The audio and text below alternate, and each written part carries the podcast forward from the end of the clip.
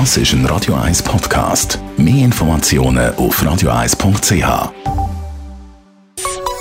Der Konsumententipp auf Radio 1 präsentiert von comparis.ch, einem führenden Schweizer Internetvergleichsdienst. comparis.ch. Ja, bei dem Wetter ist es doch schon verlockend, um einfach mit den Flipflops unterwegs zu sein, egal wo man gerade angeht.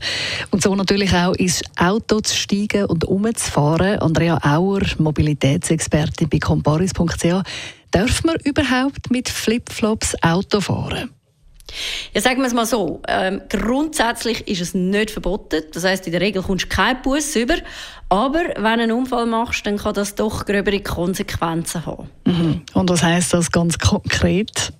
Ja, das bedeutet, wenn dein Verhalten als fahrlässig eingestuft wird äh, zum Zeitpunkt des Unfalls, dann musst du, im, ich sage jetzt mal im besten Fall mit einer Buß rechnen. Im schlimmsten Fall kann es sogar ein Strafverfahren mit sich ziehen und äh, möglicherweise auch Fahrausweisentzug. Weil im Straßenverkehrsgesetz dort steht, der Lenker muss sein Fahrzeug jederzeit beherrschen.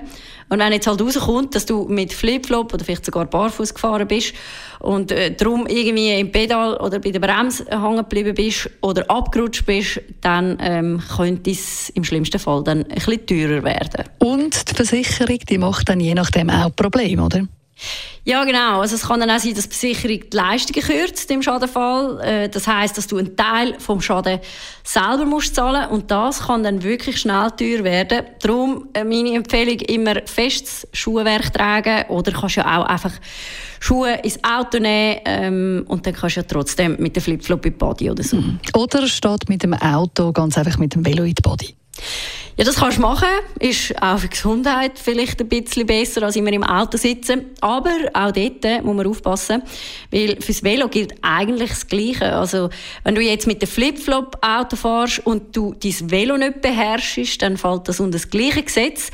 Und dann kann es natürlich auch sein, dass im Schadenfall irgendwelche Leistungen gekürzt werden oder wenn du wegen dem irgendwie mit einem anderen Fußgänger kollidierst und es kommt raus, dass es aufgrund von der Flipflop ist, dann eben kann es natürlich auch mit dem Velo Konsequenzen haben.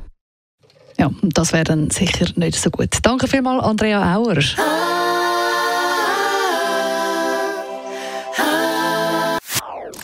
Das ist ein Radio 1 Podcast. Mehr Informationen auf radio1.ch.